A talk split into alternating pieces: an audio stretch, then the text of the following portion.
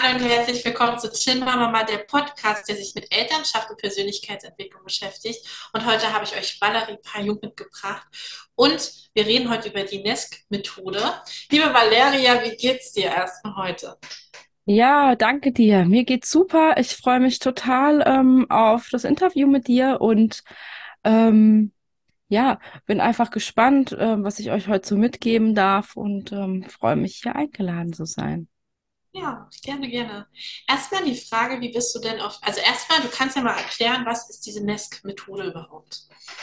Genau, also ähm, ja, ich bin, ich stelle mich auch einfach nochmal kurz vor. Ich bin Valeria, ich bin Coach und Expertin in Nervensystemregulation mit dem Fokus auf Neurosensitivität, also ebenso im umgangssprachlichen Hochsensibilität und die Arbeit mit dem inneren Kind und Entwicklungstraumata.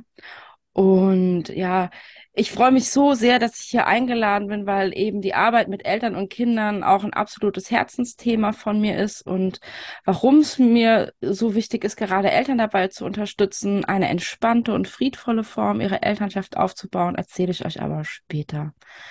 Genau, und ich sage euch auch noch mal ein bisschen was zu NESC. Genau, NESC ist eigentlich die Abkürzung für Neuro Embodied Soul Centering. Und NESC ist eine körperorientierte und traumasensible Coaching-Methode und auf beide Punkte, also auf das körperorientierte und das traumasensible, werde ich später nochmal genauer eingehen. Und die Methode ist noch relativ neu. Ich glaube, es gibt sie jetzt seit drei Jahren. Und ihr Ansatz verbindet die westliche Psychologie mit Neurowissenschaften, Embodiment und Spiritualität, um eben Menschen dabei zu unterstützen, ihre eigene Wahrheit zu leben. Und anstatt wie viele klassische Ansätze sich eben da nur darauf zu fokussieren, so das Verhalten an der Oberfläche zu verändern, geht es eben in dem Nest-Coaching darum, eine tiefgreifende und dauerhafte Transformation der inneren Seins- und Wesensstrukturen einer Person zu fördern. Und was das bedeutet so im Klartext ist, also die Überzeugung, die dahinter steht, ist eben, wer und wie eine Person in ihrem innersten Wesenskern ist, ist wesentlich entscheidender für die Ergebnisse, die sie mit ihrem Verhalten bewirkt, als das Verhalten selbst. Genau. Sehr, sehr schön. Wie sieht denn deine Arbeit dann jetzt genau aus? Also, genau. Äh, ähm, meine Arbeit sieht im Moment so aus, dass äh, Menschen eben zu mir ins Coaching kommen, die sagen, hier, ich habe ähm, ich habe eigentlich ein Problem und ich habe schon so vielfältig versucht, das zu verändern. Also ich war vielleicht selbst auch schon in Therapie, weil ich gemerkt habe, okay, das ist vielleicht eine Altlast aus meiner Kindheit. Oder ich habe mit meinen Glaubenssätzen schon gearbeitet, habe mir innere Überzeugungen angeguckt. Und obwohl ich das alles weiß und obwohl ich auch ja schon ganz extrem an meinem Mindset gearbeitet habe, ähm, komme ich an einem bestimmten Punkt immer wieder an den Anfang meines Problems zurück und merke einfach, dass diese Ver Veränderung, die ich da anstrebe, irgendwie nie wirklich tiefgreifend ist. Und ja, da haben wir dann auch häufig irgendwann mit dem Gefühl von Frustration auch zu kämpfen und von, von ja, Versagen, weil man gibt sich extrem viel Mühe und, und jedes Mal generiert man ja auch extrem viel Energie und steckt die, diese, diese Energie in Veränderung. Häufig haben wir Eltern, ich bin auch selbst Mama, haben wir diese Energie dann auch in unserem Alltag neben all den Sachen gar nicht mehr. Und ähm, ja, es fühlt sich an wie so ein Fass ohne Boden. Und ähm, da hat, also ja, erreicht diese Methode einfach so tolle Ergebnisse und ist da auch einfach ja nicht vergleichbar mit der klassischen, mit der klassischen Coaching, das man sonst so ja kaufen kann, sag ich mal. Wie hast du das bei dir selber in deinen deine Begleitung von deinem Kind mit eingebaut? Wie sieht das aus? Ähm, ja, da muss ich eigentlich eher ein bisschen auch ausholen, um das zu erklären. Und zwar, ähm, ich selbst bin auch als ähm, hochsensibles oder neurosensitives Kind auf die Welt gekommen und hatte aber zwar das Glück, dass ich ähm, ja, Eltern hatte oder auch eine Mama hatte, die versucht hat und die noch nicht darauf versucht hat, da sehr empathisch und sensibel mit umzugehen. Das war aber natürlich in einem bestimmten, auch in einem bestimmten Maß möglich. Und ähm, dadurch, dass ähm, da ja eigentlich nie diese Bedürfnisse und, und all die, die emotionale Begleitung, die ich da in meiner Hochsensibilität gebraucht hätte, nicht möglich war, sind bei mir auch äh, Entwicklungstraumata entstanden, auf die würde ich, also gehe ich auch später nochmal ein. Und ähm, ja, mit all diesen unverarbeiteten kleineren und größeren Entwicklungstraumata ähm, bin ich dann irgendwann aufgewachsen und auch ähm, ja, älter geworden und selbst irgendwann auch Mama geworden und stand dann vor dem Problem, dass ich selbst eigentlich total, das nennen wir dysreguliert, also ein dysreguliertes Nervensystem hatte, ähm, da überhaupt nicht flexibel auf Stress reagieren konnte und das dann eben dazu geführt hat, dass für mich meine, ähm, ja, die Geburt von meinem ersten Kind oder das Aufziehen, das Leben mit meinem ersten Kind, ähm, ja, traumatisch für mich war auch. Und ich häufig ne, in diesem, dieses, mich auch identifizieren konnte, eben mit dem Thema Regretting Motherhood, wo ich mich gefragt habe, ey, was, was war da denn da los mit dir? Und habe mich dann auch da nach und nach, ähm, ich habe dann auch eingesehen, ich brauche hier auch Hilfe bin dann auch den Weg über klassische Psychotherapie irgendwann gegangen, habe dann, ne, nachdem ich gemerkt habe, okay, ich habe das jetzt lange gemacht. Ähm, es hat mir auch an einer Stelle, ich hatte eine tiefenpsychologische ähm, Therapie. Ich habe mich super verstanden. Ich wusste irgendwann, warum ich bin, wie ich bin und hatte aber immer noch mein Problem. und war immer noch am Ausflippen. Es war zwar weniger, aber es war immer noch nicht so, dass ich gesagt habe, hier, ich bin eigentlich die Mama, die ich gerne ja, sein würde. Bin dann auch auf das Thema innere Kindarbeit gekommen und hatte da aber noch nicht die Verknüpfung zum Thema Körperarbeit. Und ähm, bin jetzt auch erst vor zwei Jahren eben über Nest gestolpert, habe auch da die Coaching-Ausbildung gemacht und muss sagen, das hat dem Ganzen nochmal so einen super krassen Boost gegeben.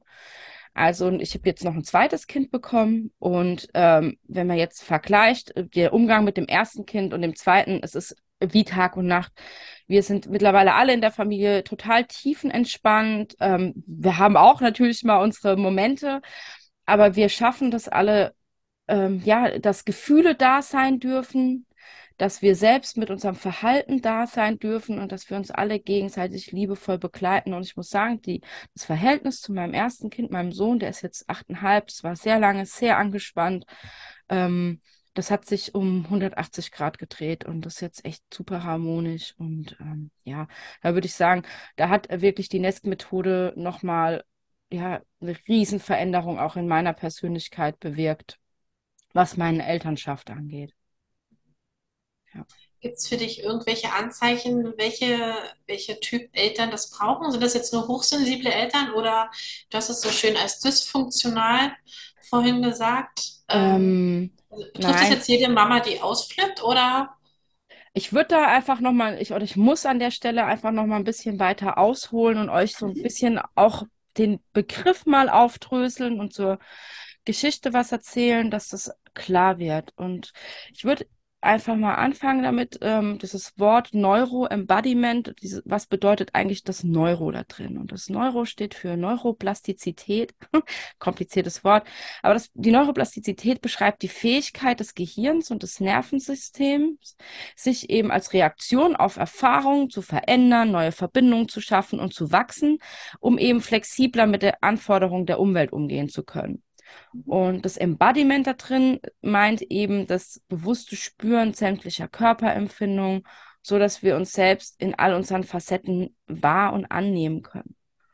Und wenn man jetzt schaut, okay, jetzt wissen wir, was ist Neuro und was ist Embodiment und was ist aber dann eigentlich ähm, Neuroembodiment. Und da möchte ich euch noch eine kleine Geschichte erzählen oder ein kleines Bild mit auf den Weg geben. Und zwar der Künstler und Bildhauer Michelangelo wurde einmal gefragt, wie es denn möglich sei, dass er aus einem unförmigen Marmorblock diese wunderschönen und detailreichen Statuen herausarbeiten könne. Und seine simple Antwort war, die Statue ist in dem Mauerblock ja schon bereits vorhanden. Meine Aufgabe ist es, einfach all das zu entfernen, was nicht dazugehört. Mhm. Und genau wie in der Metapher ist es eben die Aufgabe von Embodiment, alle Glaubenssätze, alle Gewohnheiten und Ängste von dir aufzulösen, bis dein authentisches, dein echtes Selbst auch da vollkommen zum Vorschein kommen kann. Und ähm, ja, aus dem Grund würde ich eben auch sagen, es ist eigentlich für, für jede Mama, für jedes Elternteil geeignet. Und ähm, du musst dafür nicht täglich ausflippen, Und ähm, ich kann euch auch gleich nochmal ein paar Beispiele dafür nennen, ähm, ja, was eigentlich Dysregulation ähm, bedeutet oder woran man Dysregulation auch ähm, fertig macht. Also wenn wir uns überlegen, ein, wenn wir von einem oder wenn wir von Nervensystem sprechen, es gibt eigentlich zwei Formen von Nervensystem. Das eine ist unser somatisches Nervensystem. Das ist all das, was wir auch bewusst beeinflussen können. Wenn wir gehen, wenn wir die Hände bewegen, wenn wir den Mund bewegen oder mit den Augen zwinkern. So, das können wir beeinflussen. Dann haben wir das autonome Nervensystem und das können wir nicht beeinflussen. Da sind eben so die Atmung drin, der Herzschlag, aber auch unsere Gedanken und unsere Gefühle. Und ähm, wenn dieses Nervensystem, dieses autonome Nervensystem, von dem sprechen wir, wenn das flexibel ist, dann kann sich das unter Stressbedingungen einfach schnell erholen. Und im Normalfall, wenn das ja so gut austariert ist, stellt das auch immer wieder neue Verbindungen her, ähm, die ihm ermöglichen, sich auf eine Veränderung anzupassen.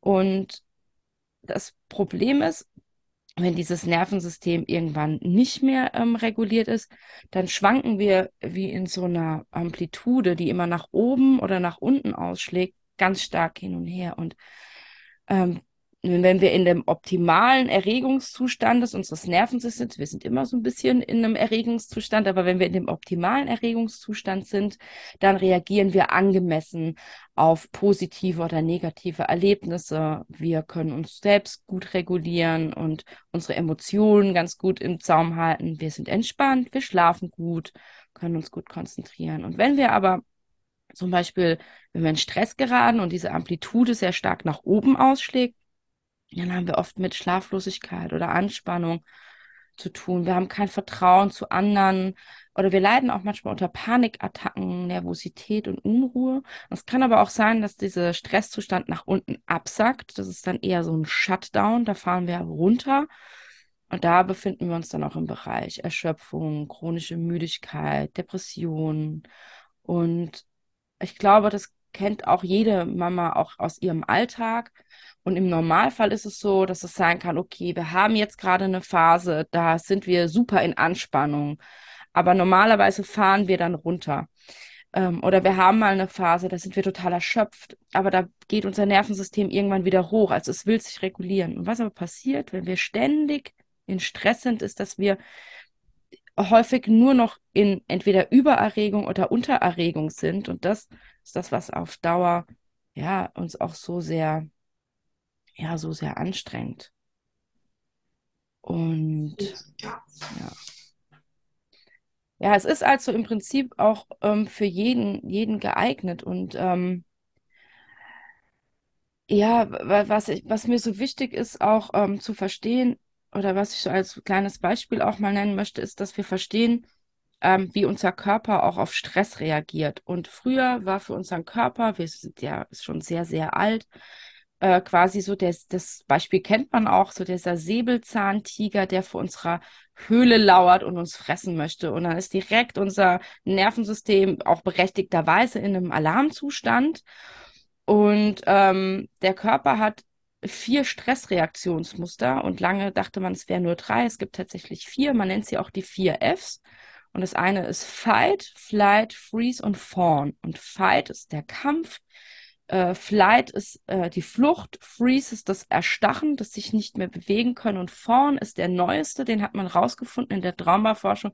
Man nennt ihn auch Bambi-Reflex, ist so eine Überanpassung an die Situation, so dass man sich mit dem allem arrangiert und ähm, da gar nicht mehr rauskommt. Und es kann halt eben sein, wenn wir viel Stress ausgesetzt sind, wenn unser Nervensystem ständig in Über- oder Untererregung ist, dass irgendwann quasi das Verhalten unseres Kindes, der umfallende Becher, das Trödeln am Morgen. das, ähm, mir schmeckt dein Essen heute nicht, ja. Also, dass uns, dass unserem Nervensystem, unserem, unserem Gehirn das quasi dann vorkommt, ähm, wie der Säbelzahntiger, der vor unserer Höhle sitzt oder der Partner, der mal wieder, keine Ahnung, seine Socken unter den Couchtisch geworfen hat und nicht weggeräumt hat oder auch einfach unser Alltag. Und ähm, in diesem Stressreaktionsmuster und man hört, reagieren wir nur noch. Und in den, in den Kampf zu gehen, könnte dann eben halt sein, ich flippe aus, ich schreie mein Kind an, weil ich mich dann in dem Moment wieder handlungsfähig fühle oder ich flüchte, ich lasse dann alles stehen und liegen und äh, ziehe mich zurück. Und das ist in uns ja ganz, ganz tief verankert. Und so reagieren wir einfach alle. In unter, also ne, je, unterschiedlich auch ausgeprägt.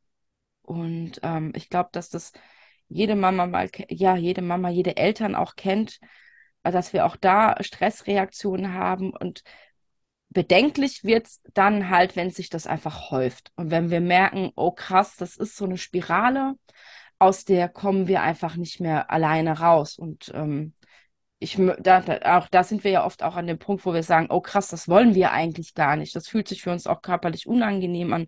Und es tut uns leid, wenn es unserem Kind dann dabei nicht gut geht. Und wir wollen da raus, aber wir wissen häufig dann gar nicht, wie wir das machen sollen.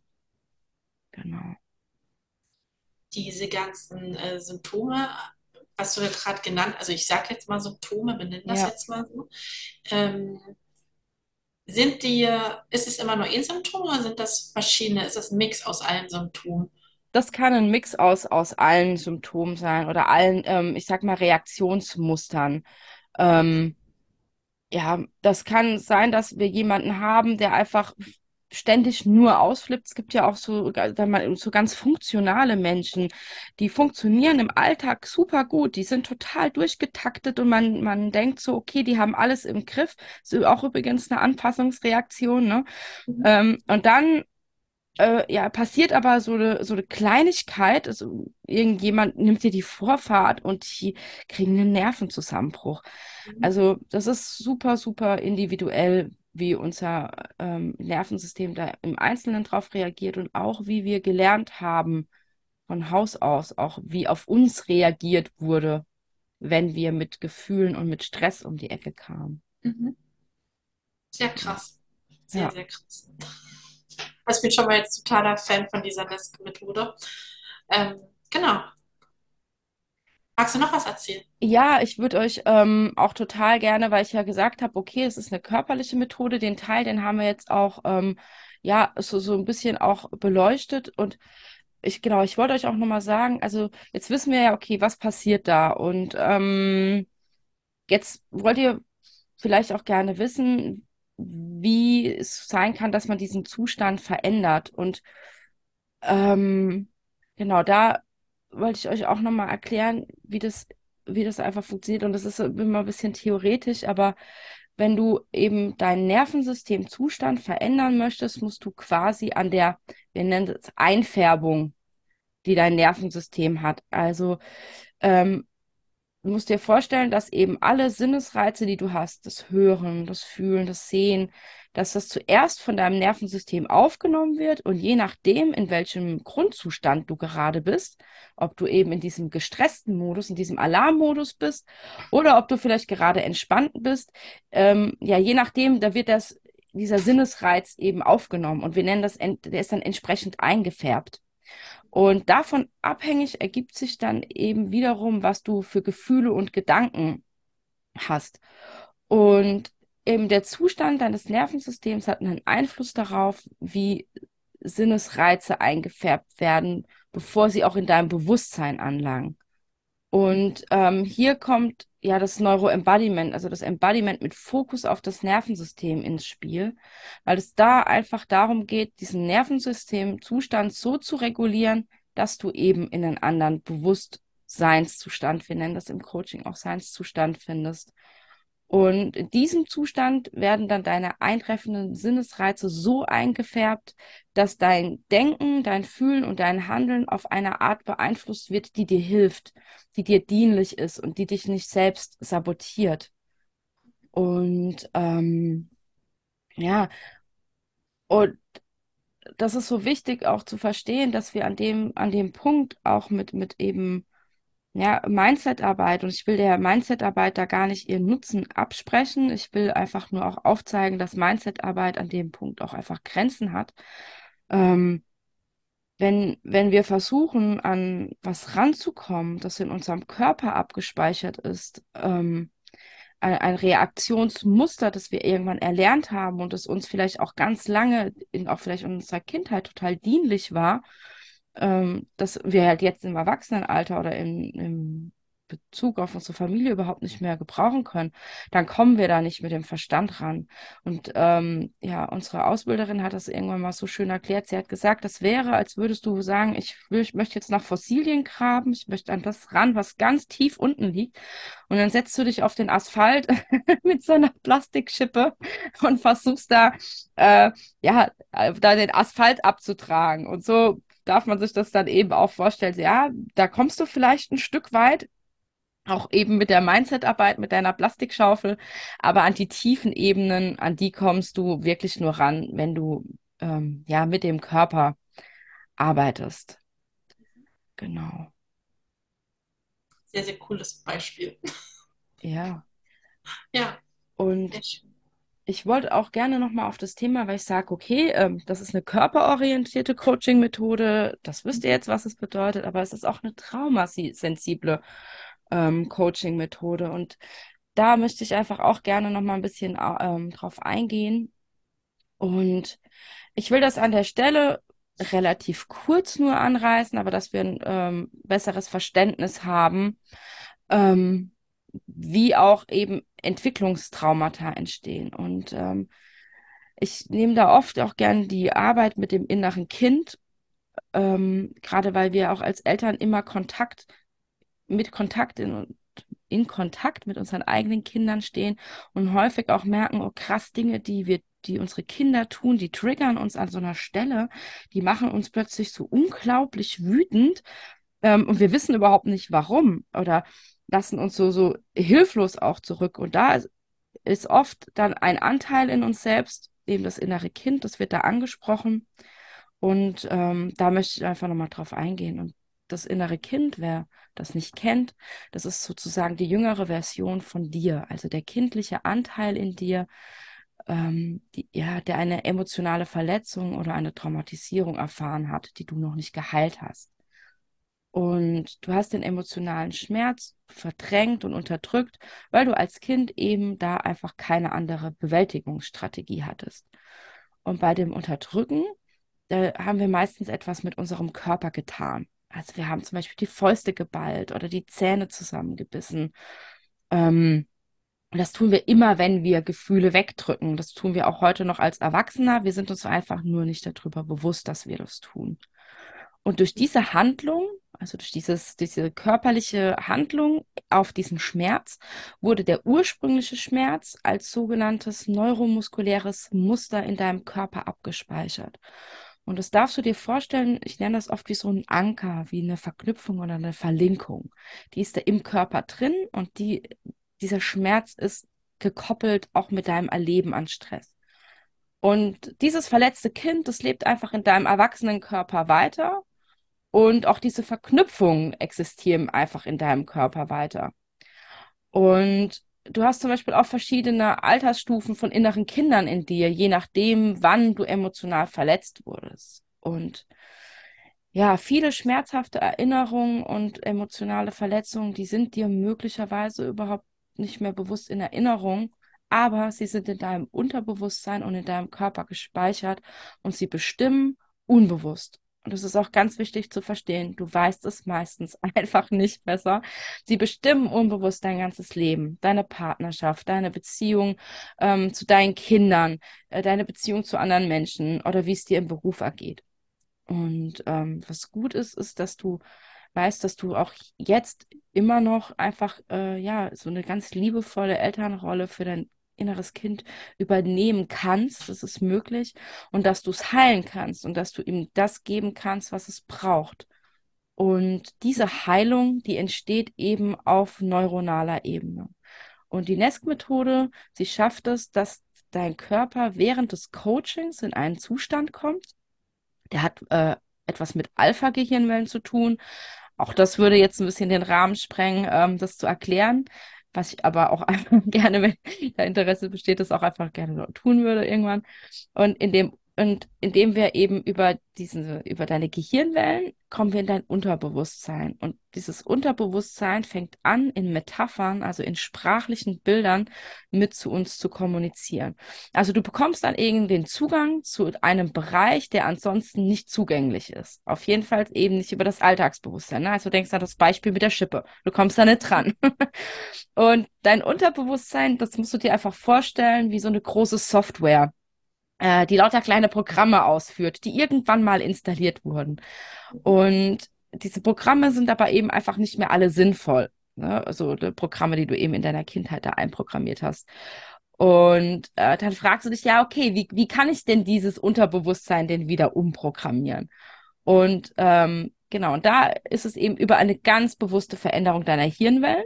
Ja, darüber kannst du Zugang zum Unterbewusstsein bekommen und das umprogrammieren, was du in deinem Leben nicht mehr brauchst. Und das ist das, was während einer Coaching-Sitzung grob auch passiert.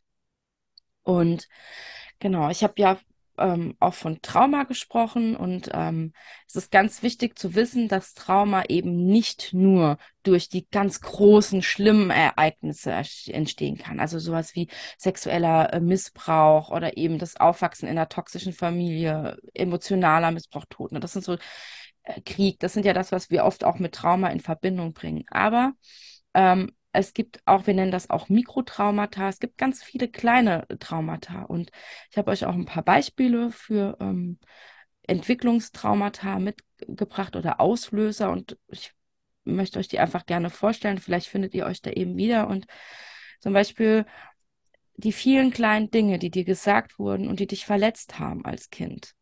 Worte, die du als Kind so sehr hören wolltest, aber die du nie gehört hast. Vielleicht ich bin ich bin stolz auf dich oder ich habe dich lieb. Ja. Oder eben auch Blicke, Gestik und Mimik, die dich verletzt haben, wenn du total abgewertet angeschaut wurdest. Wenn du mit deinem emotionalen Schmerz und mit deiner Überforderung einfach alleine gelassen wurdest. Ähm, wenn du das Gefühl gehabt hast, du musst dich an deine Eltern anpassen, um deinen Eltern zu gefallen, weil sie dich sonst nicht lieben. So, deine Gefühle wurden nicht anerkannt oder du bist auch ein einfach, ähm, es muss nicht mal die toxische Familie sein, aber einfach in einem sogenannten dysfunktionalen Familiensystem aufgewachsen. Und all diese kleinen Dinge, die haben sich eben im Lauf deiner Kindheit aufgetürmt und ähm, die nennt man dann Entwicklungstraumata. Und woran du eben merkst, dass du so ein Trauma hast, ist, wenn du relativ schnell getriggert bist. Also wenn du relativ schnell auf Auslöser, also ein Trigger ist ja ein Auslöser, emotional überreagierst oder eben der Situation nicht angemessen reagierst. Also auf diesen umfallenden Becher völlig ausflippst, wo du im Normalfall sagst, ey, doof gelaufen, schon mir jetzt ein Handtuch. Und dann wischen wir das zusammen auf. Ja, eskalierst du völlig. Ja.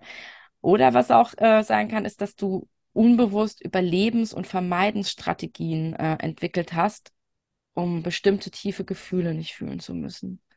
Und welche Überlebensstrategie die du, ja, du anwendest, die ist typabhängig. Und ja, diese Traumata, auch diese Mikrotraumata, die, die du erlitten hast, die, ne, die in deinem Erwachsenenkörper immer noch rumgeistern, die bringen einfach dein Nervensystem dazu, ständig in diesem Überlebensmodus zu sind. Und ähm, du kannst dir das so vorstellen, der Alarm von deinem Handy geht los und du kannst ihn nicht abstellen. Und jetzt stellst du dir vor, dass das jeden Tag passiert und zwar den ganzen Tag lang. Und wenn dein Nervensystem aufgrund von so einem Trauma aus dem Gleichgewicht geraten ist, dann ist es so, als würde der Alarm in deinem Telefon ununterbrochen klingeln und klingeln und überhaupt nicht mehr aufhören. Und so geht es auch Menschen, die ein Trauma erlebt haben. So, ihr Körper befindet sich eigentlich die ganze Zeit im Zustand von so einer erhöhten Alarmbereitschaft. Und das ist super anstrengend, körperlich und emotional. Und der ähm, ja, und das führt eben zu diesen Symptomen, ne, die, die wir vorhin auch einmal angesprochen haben, zu diesen Schlaflosigkeit, Angstzuständen und einfach auch eben zu dieser Reizbarkeit, ja. Mhm. Und auch zu chronischen Gesundheitsproblemen. Und ich, ja, finde das oft auch an Stellen wieder so spannend, wo ähm, Eltern so, so Tipps auch wieder mitgegeben werden für ihre Erziehung, ähm, wo ich mir dann oft denke, so, hey, das können die überhaupt nicht umsetzen.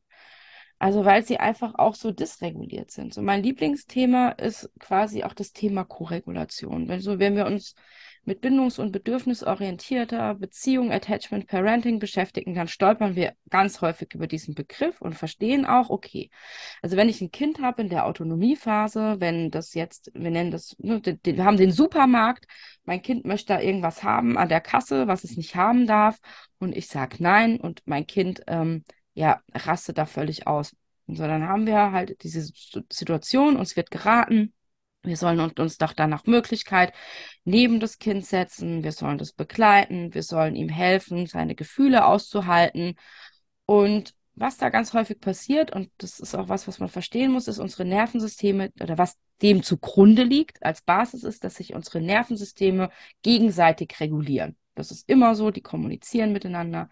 Du kennst es bestimmt, du kommst in einen Raum und kein Mensch hat da irgendein Wort zu dir gesagt und du kannst genau spüren, oh, da ist gerade mega gute Stimmung, du, du kommst da rein und merkst, oh, du hast richtig Bock auf die Leute oder du kommst da rein und merkst, oh, irgendwas stimmt hier nicht. So, das mhm. spüren wir. Und was ganz wichtig ist zu verstehen, ist, dass diese Regulation nicht nur in eine Richtung funktioniert, also nicht nur nach unten in das Runterregulieren, sondern sie funktioniert in beide Richtungen. Sie reguliert auch hoch. So, und jetzt ähm, hast du eben dein Kind, das da äh, einen Wutanfall bekommt im Supermarkt und du setzt dich daneben dran. Und dann hast du vielleicht dein eigenes Entwicklungstraumata. Jetzt nehmen wir einfach mal die Situation, so du wurdest einfach bei Überforderung immer allein gelassen. Und diese Situation in dem Supermarkt, die überfordert dich vielleicht. Dann kommt die Oma noch vorbei, die sagt, hier, ich gebe Ihnen den Euro, dann können Sie Ihrem Kind das auch kaufen. und ich denke so, bitte geh doch einfach weg und lass mich in Ruhe, ja. Es liegt doch nicht am Geld, dass ich es eben nicht kaufe. Ähm, oder ja, auch wie die eigenen Eltern damit umgegangen sind. Also ich habe das auch schon erle erlebt oder auch ja, in Elterngesprächen gehört. Also dann, ja, wenn sich mein Kind da auf den Boden schmeißt, ja, dann, dann gehe ich einfach und lass das da liegen. Und das ist ne, auch wieder ein Trauma, ja. Wir, wir haben Verlassensängste. Wir, ne, und, und je nachdem, wie wo, mit uns einfach umgegangen wurde, so ne, haben wir eben dieses Reaktionsmuster von unserem Nervensystem. Und dann kann das einfach sein, da sitzt du neben deinem Kind und hast Synapsenfasching. Dein Nervensystem rastet aus, ja, alles fährt hoch, ja, es ist Überlebensmodus hoch 20, Alarmstufe, vier Fs werden ausgepackt, Fight, Flight, alles passiert, ja. Und ähm, was dann einfach an der Stelle passiert ist, nicht, dein Kind beruhigt sich nicht, das dreht halt erst so richtig auf.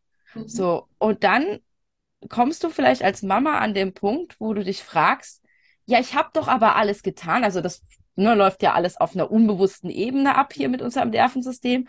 Oder sagst du, hast doch alles getan. Also ich habe mich doch neben das Kind gesetzt. Ich, ich habe das doch vielleicht gehalten und habe das doch reguliert. Und dann ist das richtig, richtig abgekackt. Und dann denkst du dir, vielleicht beim ersten Mal noch nichts dabei, aber wenn das immer und immer wieder passiert, glaubst du einfach, es liegt an dir selbst. Und da will ich einfach auch den Eltern mit auf den Weg geben, ey, es ist nicht deine Schuld, dass es nicht funktioniert. So, es kann gar nicht funktionieren, weil du nicht in einem regulierten Zustand bist und dann kannst du dein Kind nicht regulieren.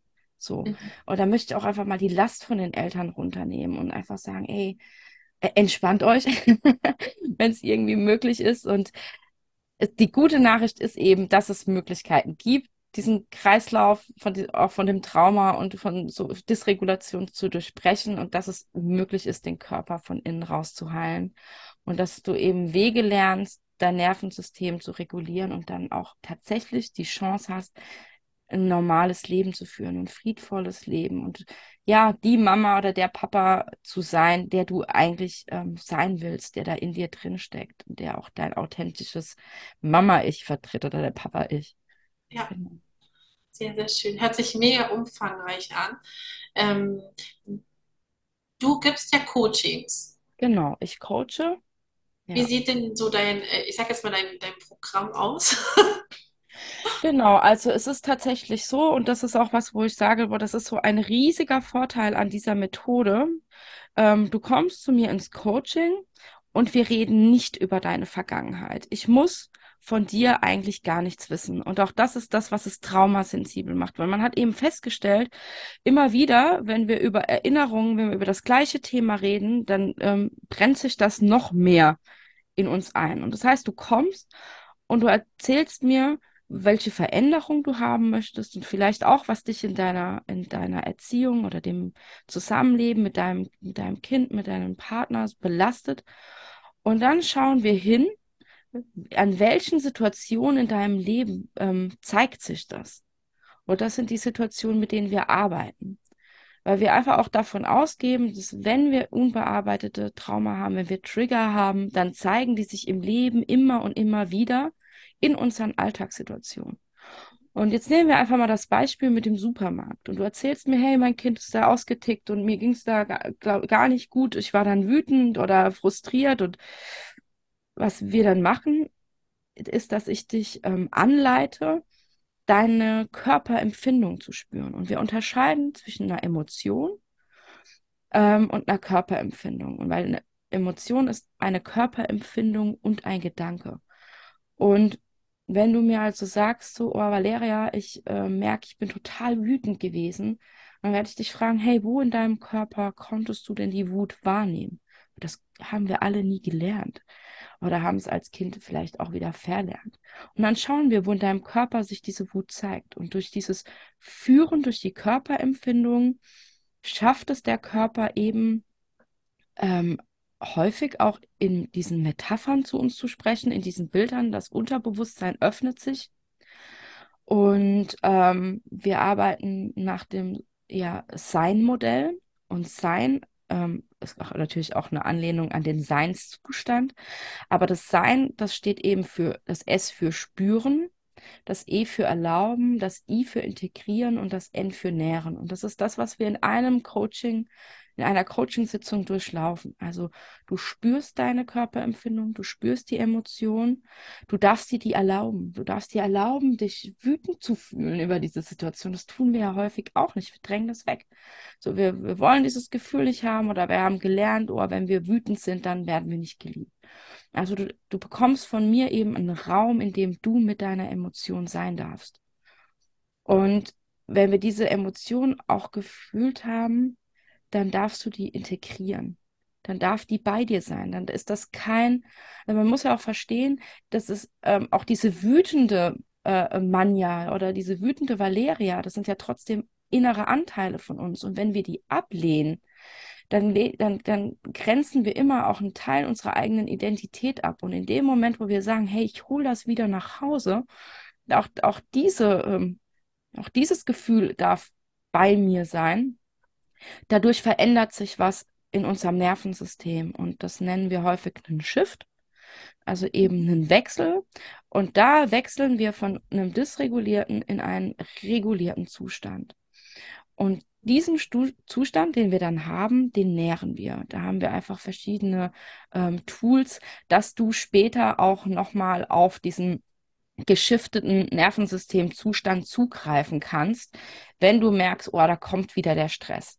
Und ähm, das Schöne an, an diesem Ding ist, es ist so nachhaltig und dann fängt das Nervensystem an zu heilen.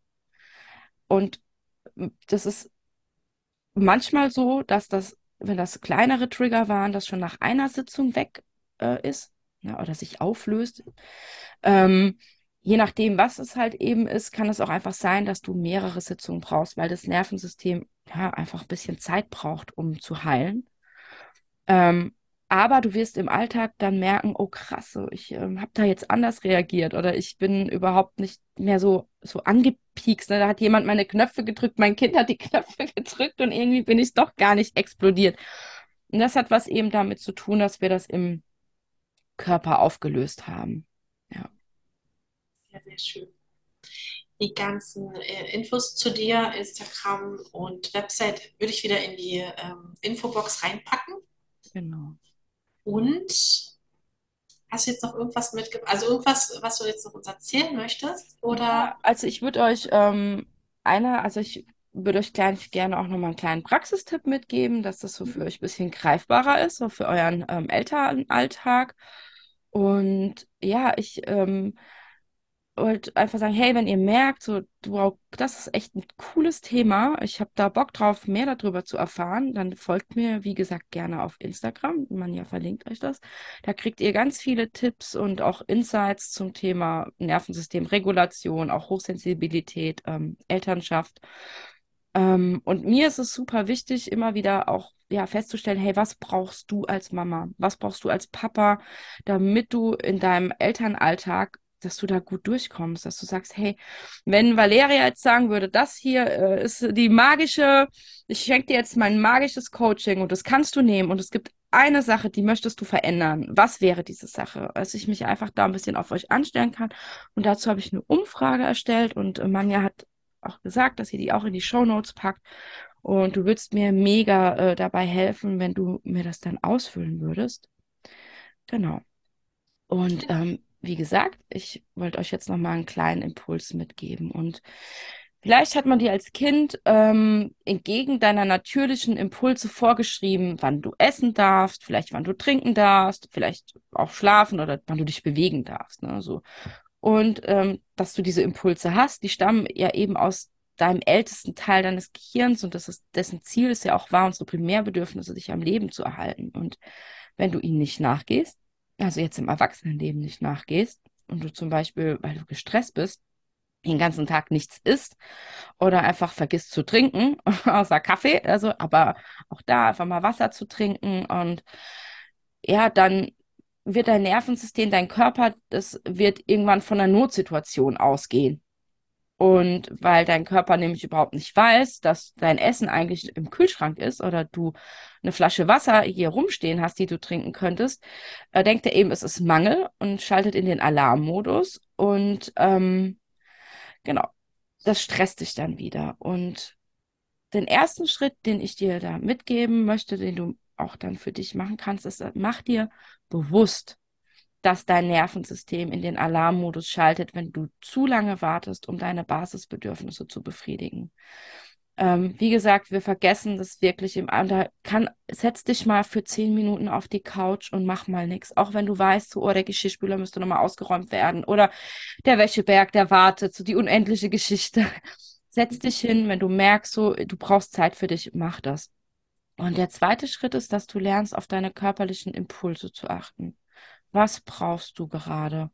Und versuche auch dem so, so schnell wie möglich einfach nachzugehen. Und so verhinderst du, dass du ähm, in unnötigen Stress gerätst und dass du eben deinem Körper auch immer wieder sagst und suggerierst, hey, es ist alles gut und du bist in Sicherheit. Und der dritte Schritt wäre eben, dass du achtsam bist für deine körperlichen Empfindungen. Und dass du immer mal so eincheckst und dass du dir vielleicht einmal am Tag, und es muss nicht lange sein, es darf, es kann eine Minute sein, zwischendrin ähm, einfach mal so eine Momentaufnahme von deinem Körpersystem machst und schaust, ähm, wie fühle ich mich jetzt gerade? Und wie fühlt sich gerade mein Körper an? Und wie fühle ich mich bevor und nachdem ich auf dieses körperliche Bedürfnis eingegangen bin? Und da achtest du einfach mal auf dein Körpergefühl, deine Stimmung, deine Energie und deine Wahrnehmung und schau mal, ob sich was verändert. Und das hat einfach einen langfristigen e Effekt. Und indem du deinem Körper gibst, was er gerade braucht, wirst du lernen, auch in echten Krisensituationen so schnell wie möglich dagegen zu steuern und wieder den Normalzustand herzustellen. Und das ist so eine kleine, simple Praxis, ähm, aber sie kann auch eine riesige Auswirkung auf dein Leben haben. Ich möchte dich da einfach einladen, das ja für dich äh, auszuprobieren. Und wenn du ähm, gemerkt hast, dass dir das hilft, kannst du auch gerne einfach auf Insta mal eine Nachricht schreiben und äh, mir erzählen, wie das für dich war. Da freue ich mich auch auf Kontakt. Sehr, sehr schön. So, und ihr Lieben, die hier gerade zuhören, ihr wisst, am Ende kommt hier noch so eine Schnellfragerunde. Liebe Valeria, mhm. Ich stelle jetzt noch mal vier Fragen. Mhm. Geht ganz, ganz schnell. Ähm, genau. Erste Frage ist, was möchtest du noch lernen in deinem Leben? Oh, das ist eine gute Frage. Ich möchte lernen, wie man ähm, so richtig, richtig äh, entspannt lebt und nur noch die Dinge tut, die sich für einen 100% richtig anfühlen. Sehr gut, sind wir auf einem gemeinsamen Weg. Ähm, die nächste Frage ist, würdest du lieber in die Vergangenheit oder in die Zukunft reisen wollen? Äh, tatsächlich in keins von beiden. Ja, aber ich kann sagen, alternativ kannst du doch Hier und Ja, Jetzt bleiben. weil, weil wir die Vergangenheit nicht verändern können. Sie ist, wie sie ist. Und die Zukunft ähm, können wir nicht kontrollieren. Und was wir tatsächlich nur machen können, ist, dass wir das jetzt, den Moment, den wir haben, dass wir den genießen. Und das vergessen wir im Alltag so oft. Einfach dankbar dafür zu sein, was wir jetzt eigentlich haben. Und deswegen möchte ich äh, hier bleiben, in der gut. Gegenwart. Ungefähr die Hälfte der ähm, Interviewpartner sagt, dass sie mich hier und jetzt bleiben wollen. Das ist gut. Ja, ähm, die dritte Frage ist, welcher Geruch erinnert dich an deine Kindheit? Oh, das ist auch eine sehr gute Frage.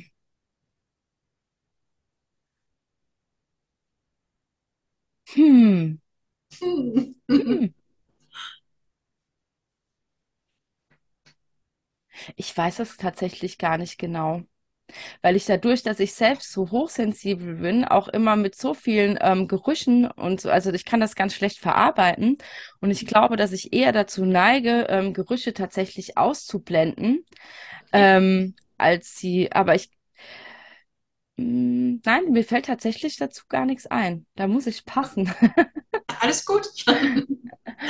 Äh, die allerletzte Frage ist, von all deinen Werten, die du hast, was sind deine drei wichtigsten Werte? Ja, Werte meinst du? Ja. Werte, genau. Hm? Ja, ähm, Authentiz Authentizität, wirklich ähm, echt zu sein.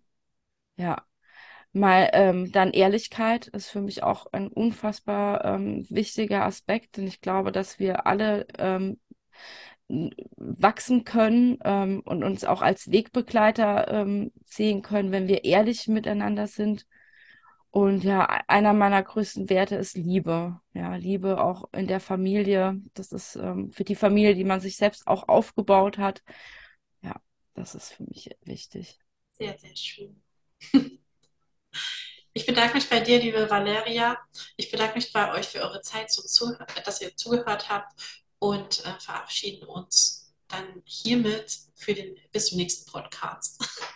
Ja, super. Danke für die Einladung. Ich habe mich sehr gefreut, hier gewesen Sehr zu gerne. sein. Wenn ihr Fragen habt, immer her damit. Valeria kommt bestimmt gerne auch nochmal wieder. Ja, gerne. Definitiv.